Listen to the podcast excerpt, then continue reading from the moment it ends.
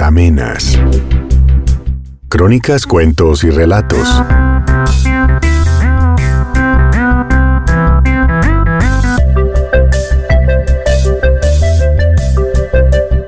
Bienvenida, querida gente. Hoy tendremos cuentos cortos gracias a la colaboración que hago semanalmente en el programa Brevísimo de la Universidad Nacional de Medellín. Escuchemos.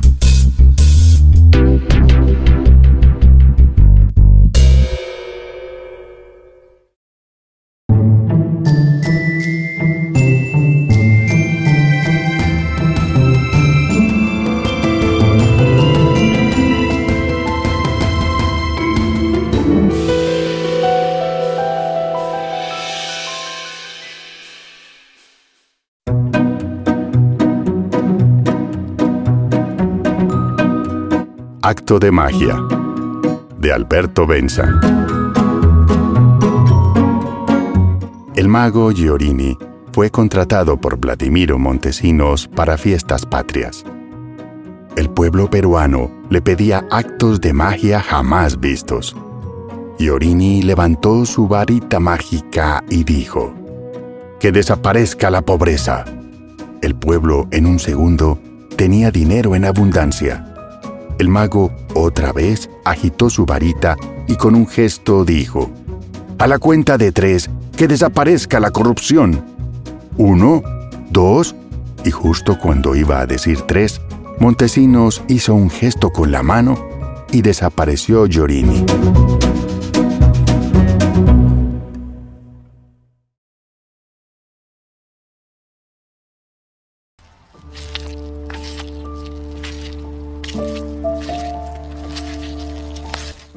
Cerrajero de Pablo Montoya. En el taller, colgada de una de las tapias, hay una llave. La primera construida en la ciudad, dice el hombre, orgulloso por saberse estirpe del distante cerrajero. Y no es la única que posee una historia de sombras evanescentes. A su lado está la parda, con tres dientes prominentes que abrió los portones del primer templo. La de la primera cárcel, pequeña pero difícil al tacto, y la del primer burdel, plagada de sinuosidades, y otras de oro y bronce, de plata y vidrio, de finas maderas, puntiagudas a modo de estiletes o con incrustaciones preciosas, y una cuyo material es una piedra dura como el diamante. El cerrajero de ahora intenta cubrirlas a todas con una mirada. Y son tantas que, en las tapias, no hay lugar para cuadros, ni afiches, ni estampas. En ocasiones, frente a ellas, él se siente ante un firmamento lleno de estrellas.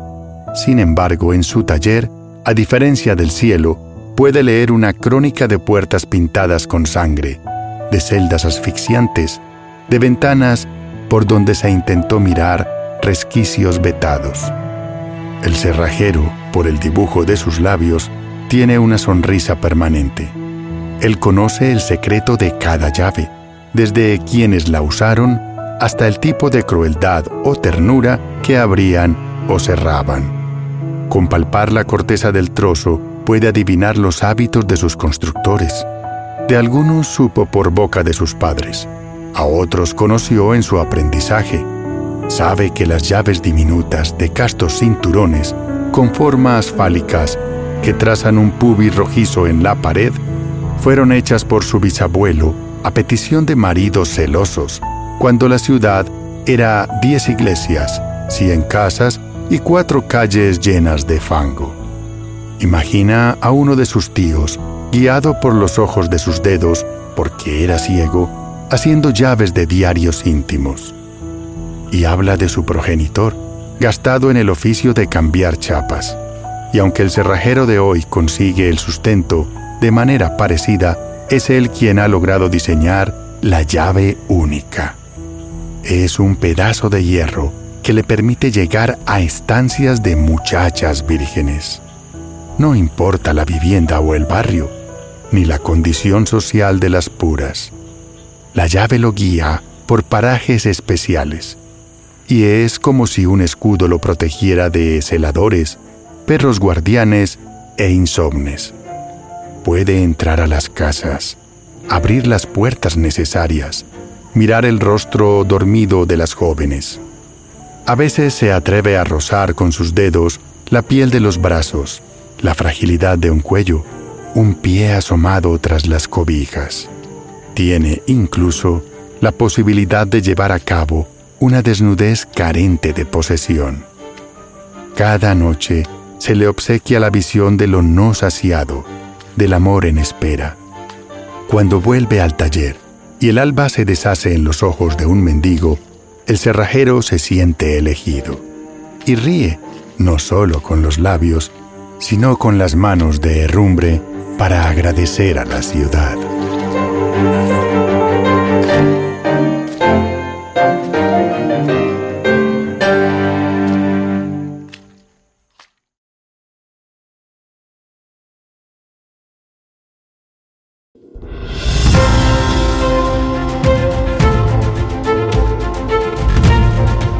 Blasón de José Santos Chocano. Soy el cantor de América, autóctono y salvaje. Mi lira tiene un alma, mi canto un ideal. Mi verso no se mece, colgado de un ramaje, con vaivén pausado de hamaca tropical. Cuando me siento inca, le rindo vasallaje al sol que me da el cetro de su poder real. Cuando me siento hispano, y evoco el coloniaje, parecen mis estrofas trompetas de cristal. Mi fantasía viene de un abolengo moro. Los Andes son de plata, pero el león de oro, y las dos castas fundo con épico fragor. La sangre es española e incaico es el latido, y de no ser poeta, quizá yo hubiera sido un blanco aventurero o un indio emperador.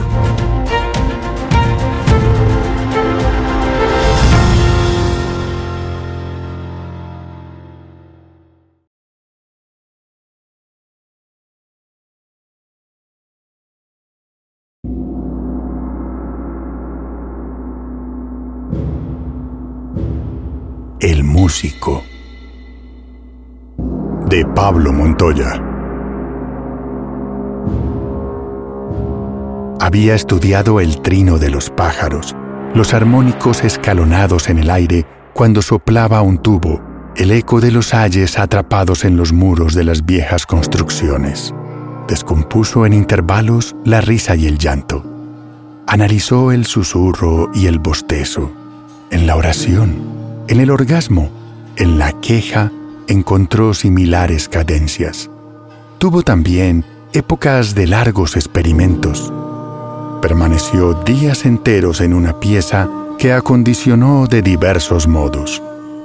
Una vez la llenó de cajas de música que puso a funcionar al mismo tiempo y creyó hallar la antigua armonía de las estrellas. Otro día cubrió el piso de metrónomos. A cada uno dio una velocidad diferente y estuvo escuchándolos y copiando las variantes de una polirritmia desmesurada. Hizo pruebas con relojes despertadores para verificar la cercanía existente entre el sonido leve y el estruendo. En otra ocasión, trazó esquemas de las voces que escuchaba en los pasillos, en las calles, en los parques. Una línea horizontal con insignificantes ondulaciones, un rayo cortado sucesivamente, espirales de silencios, zigzags sin dirección precisa. Después, quiso componer. Fue un reconocimiento súbito, pero de una contundencia ajena a las vacilaciones. Empezó tratando de respetar el ahogo del pentagrama, las normas establecidas por los métodos, el ascetismo de ciertos estilos, la retórica de otros. Su escritura fue volviéndose ansiosa. Las partituras mostraban notas en combate, marchas de figuras que huían pisoteando toda ley y toda tregua. En el papel, los signos terminaron por representar esquemas semejantes al puente, al dédalo, a círculos apretados entre sí, a puntos que desde una separación abismal iban acercándose hasta llegar a la agonía del límite para luego dispersarse en la nada. El músico, no obstante, solo podía oír en su mente lo que iba componiendo. Sus masas corales eran imposibles de reunir. Los instrumentos imaginados y diseñados por él mismo no los tocaba a nadie. Los intérpretes probaban en vano y desaparecían indiferentes. Los cantantes se veían ante pasajes técnicamente inverosímiles. El músico, en cambio, no cedía en su empeño. Solicitó colaboración para ejecutar sus obras en conservatorios y orquestas. Siempre fue repudiado cuando mostraba las extravagantes partituras. Algunos maestros de cofradías le escucharon con atención sus teorías y descubrimientos sonoros, pero el interés en apoyarlo decaía cuando él intentaba tocar sus creaciones incomprensibles. Las instituciones que impulsaban su oficio ni siquiera lo dejaron entrar a las salas de espera. Entonces el músico, en medio del rechazo, entendió el precio de su arte. Asumía el silencio después de crear una obra donde la ciudad, con sus sonidos y sus ritmos, estuviera definida. Encerrado en la pieza, escribió, borró, rasgó, lloró de rabia e impotencia, e inició la obra todas las veces que fueron necesarias. Su deseo, finalmente, fue encontrando el espacio. La noche en que terminó, las partituras en la mano, se dirigió a una de las montañas circundantes de la ciudad. Sobre una piedra, abajo el vacío abigarrado de luces, leyó por última vez lo compuesto. La ciudad nacía y moría en sus hojas, pensó. Él, justificado ante sí mismo y ante ella, podía desaparecer. Tomó las partituras. Una a una, las rompió en pedazos en el aire los esparció. Luego, el músico flotó por un momento en la oscuridad titilante.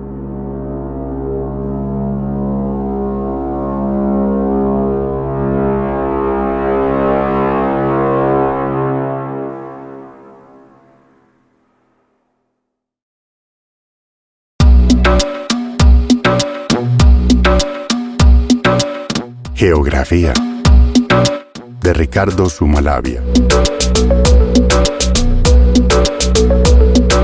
Estaba próximo a llegar a El Vedado, cuando de una ruinosa casona salieron dos jineteras, providencial apelativo para estas muchachas de entrepierna generosa y tarifa por discutir. Hola, mexicano. ¿Qué tú haces tan solito? No soy mexicano. Claro, chilenito. Ven con nosotras que te vamos a templar esa cuerda de maravillas. No soy mexicano ni chileno. Digamos que estoy al centro. Eso mismo, mi amor. Vas a estar al centro. Y nos fuimos juntos a conocer nuestra geografía.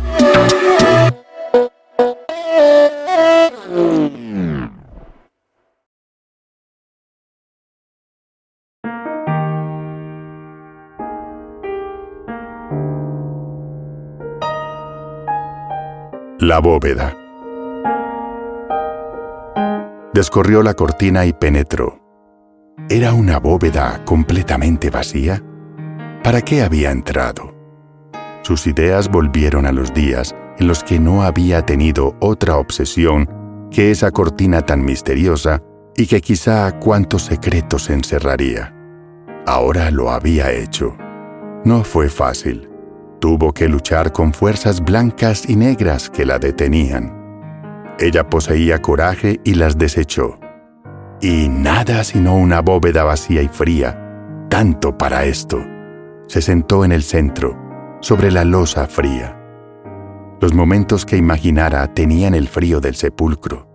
Sepulcro frío, sí, pero vivo. Lo sabía en su desencanto. Bruscamente comprendió que lo amaba Nunca más podría olvidarlo. Su alma estaba entregada, su tibia alma, al sepulcro, la bóveda fría y viva. se extendió sobre la losa y gozó plenamente su amor.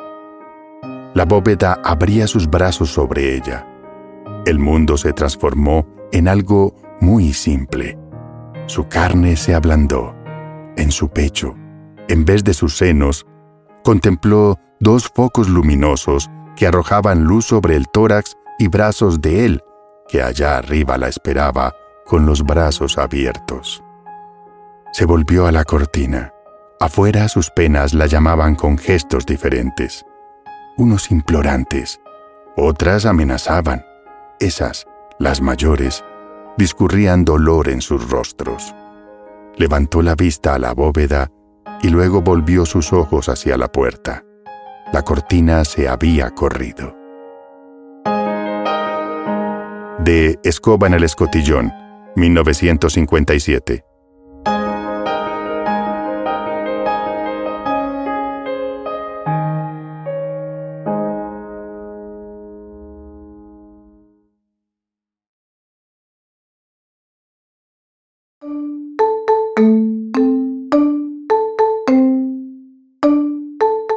Postal pornográfica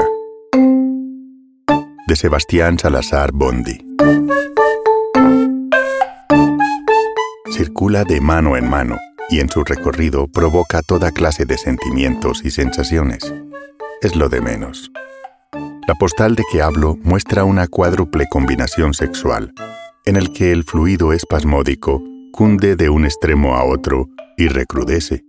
Está bastante velada las miradas de reconcentrada atención, que ante su película gráfica han actuado corrosivamente, apagaron púdicamente su luz, corrieron los visillos de sus ventanas e hicieron la penumbra en el cuarto donde aquello ocurre. El último propietario de la libidinosa imagen es un niño que no comprende la historia sino como una infinita y colectiva micción, o como un innominado crimen. La postal pornográfica carece entonces de sentido.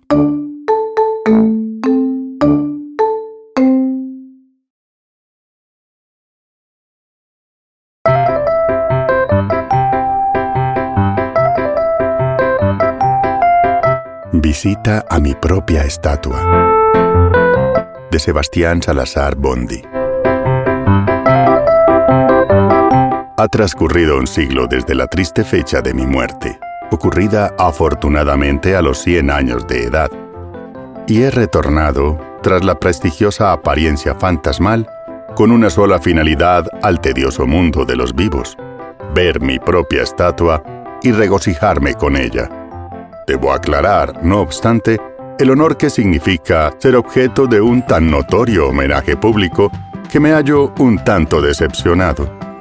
Nunca fui un individuo semejante a esa absurda figura. Jamás, en primer término, me peiné con raya al medio, ni mi cabello constituyó esa flotante pelambre que pide a gritos un eficaz peluquero. Luego, y simplemente por comodidad, frecuentemente rehusé a caminar con libros voluminosos bajo el brazo. Además, Siempre me jacté de no usar esa ociosa prenda llamada chaleco. Todo ello, sin embargo, pudiera parecer pasable en mérito a que el Estado es regularmente torpe en la elección de los escultores oficiales. Pero, ¿a quién diablo se le ocurriría que alguna vez adopté una postura tan convencional y ridícula? La mirada altiva, el mentón arrogante, el pecho explosivo, el brazo derecho recriminatorio y el izquierdo moderadamente amenazador. A fin de cuentas, un horror. Y más abajo, para completar el esperpento, una pierna tensa y la otra, en flexión, colocada en un subpedáneo que fluctúa entre piedra y almohadilla. La boca, por cierto, entreabierta como sorprendida en el instante de pronunciar un portentoso discurso electoral. Puedo disculpar todos estos dislates estatuarios, mas creo imposible mostrarme indulgente con dos detalles falaces de esta réplica de mi ser terreno, aquellos que aluden a mis más sobresalientes características físicas. El artista, si así puede llamársele a tan conspicuo animal, abusando de la libertad creadora y de la ignorancia general de la cual participan, a lo que parece, mis nietos y sus hijos, me han presentado calumniosamente flaco y aparatosamente narigón. Ello demuestra en las nuevas generaciones una falta estrepitosa de sentido reverencial hacia la dignidad del pasado. Afortunadamente, la leyenda, grabada al pie, en una visible placa situada en la base del monumento, se refiere a uno de mis más notables aciertos. No hago sino transcribirla, pues todo comentario personal a dicho texto puede resultar demasiado inmodesto. Dice así, a Sebastián Salazar Bondi, autor del excelente artículo Visita a mi propia estatua.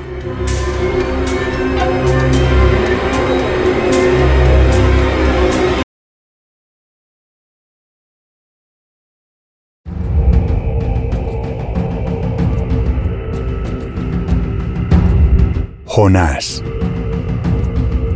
de Pablo Montoya. Sucedió el embarque en el puerto de Jope. La tormenta se desencadenó. Los marineros, luego de un largo debate, me señalaron culpable.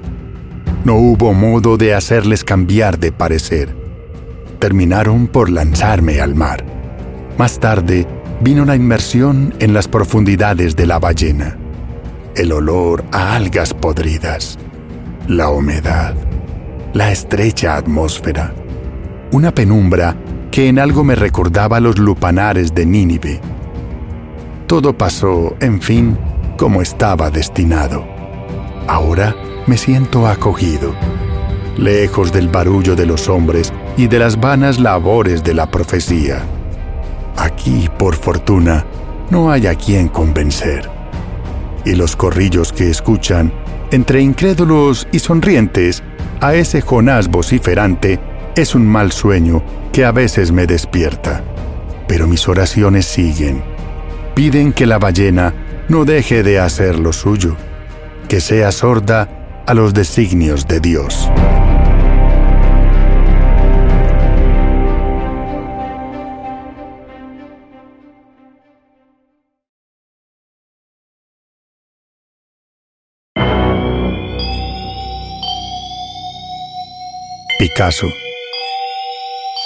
De Pablo Montoya.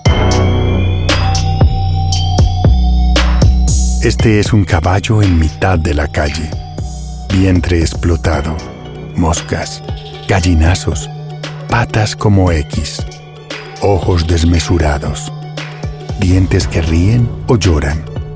Un carro, tal vez, lo atropelló o fue tiroteado por un jinete que no soportó el sufrimiento del animal. Caballo muerto bajo el cielo de Medellín. Los camiones, las motos, los ciclistas, los buses lo sortean con asco al amanecer. O con alivio porque es un caballo y no un hombre. Alguien quizás piensa en los otros. En el de madera que escondió un heroísmo o una treta vil. En el célebre, montado por reyes y emperadores en los furiosos guiados por llaneros desnudos. Pero todos los caballos están despedazados. Sobre ellos galopan los bombardeos, los fusilamientos, los cadáveres de innumerables niños. Las banderas, los escudos, los himnos a hitos de muerte. Pero, ¿y este caballo despatarrado en una calle de Medellín, símbolo, alegoría, metáfora de qué? Pronto vendrán por él y echarán agua sobre su sangre, y algo humano habrá en esa mancha aferrada al asfalto, como una llaga, como una garra. Guernica.